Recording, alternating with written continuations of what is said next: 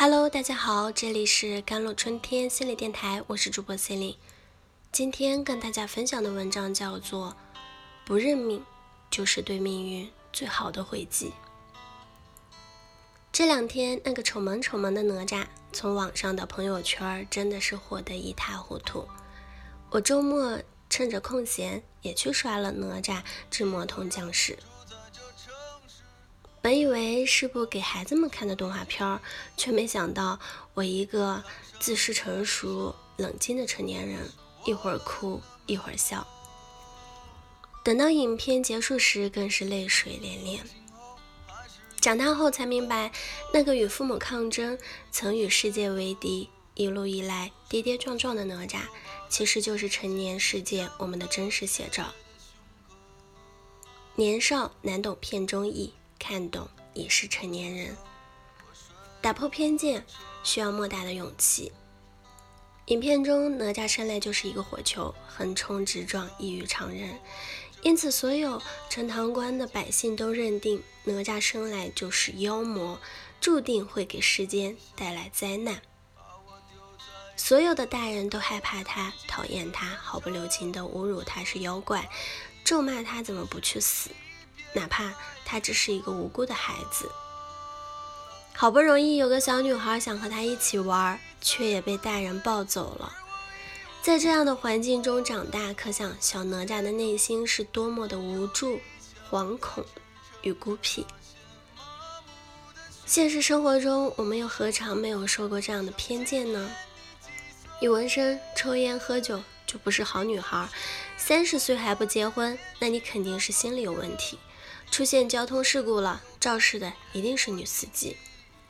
人心中的成见是一座大山，任你怎么努力。都休想搬动。是啊，一旦世人认准一件事情，便会形成一种固有的思维模式，肆意的评价、定义别人的人生。哪吒终究是幸运的，他勇敢的打破了起见和偏见，坚持从善，用一己之力挡住逆天洪水，救了整个陈塘关的百姓，成了百姓心中的英雄。可仍有不少人在世人的偏见与质疑中苦苦的挣扎。我希望所有深陷偏见的人都能勇敢抵得住外界的洪水猛兽，听从内心的声音，行心中所想，爱心中所爱。我们生来绝大多数都是普通人，很多事情是一出生就注定的，比如环境、相貌、智商等等。可是生而为人，很多事都可以依靠自身的努力去改变的。假如你太早相信了命运，那你就输了。我见过身怀残疾的女孩子刻苦练习舞蹈，最终站在了闪闪发光的舞台中央；也见过从大山里走出来的穷苦孩子发愤图强，在大城市成家立业，改变了几代的命运。更见过婚姻失败，带着两个小孩的单亲妈妈，从零开始创业卖童童装，最后大获成功。如果你没有为自己认真的努力过、拼搏过，就别再抱怨自己一无所有了。你呢？你敢为了仅有一次的人生放手一搏吗？你是谁？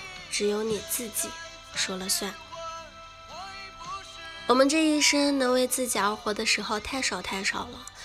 上学时按照父母的规划一路上了小学、初中、高中、大学，一定要选好就业的专业。工作后按照父母的意愿选择离家近的工作，稳定有保障。接下来到了年龄啊，按部就班的相亲，与那个靠谱又踏实的人，步入了婚姻。婚后半辈子。又在为了家庭生活与孩子操劳，所有的人都只在乎你过得好不好，却鲜有人问一句你累不累？你想要些什么？年少时，我们也曾经满腔热血，向往梦想和远方啊。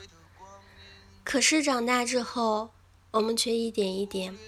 被现实打败，被社会、家庭、环境所桎梏，曾经是星辰大海的理想，一点点的消逝。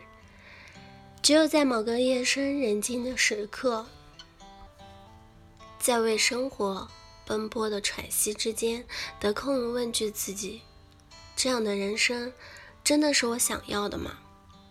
有的人三十岁辞去了摄影师，有人四十岁成为飞行员，有人五十岁嫁给了初恋，有人六十岁去做了模特，有人七十岁去做了 DJ，也有人八十岁开始环游世界。人最大的信任就是不顾一切坚持做自己喜欢的事，只有这样才可以说我这一生不虚此行。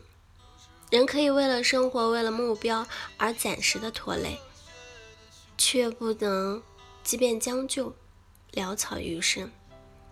希望你别太晚明白，一个人最了不起的成就，就是为自己而活。我始终相信，成年人的世界没有人命二字，有的只是倔强和灵魂，和永不服输的心。你要相信，一个成熟的人，所有的不动声色都是暂时的。等到众人明白的时候，已是他加冕为王的时刻。即使芳华不在，依然赤血。愿你我走出半生，归来仍是少年。好了，我是 C 令，我们下期节目再见。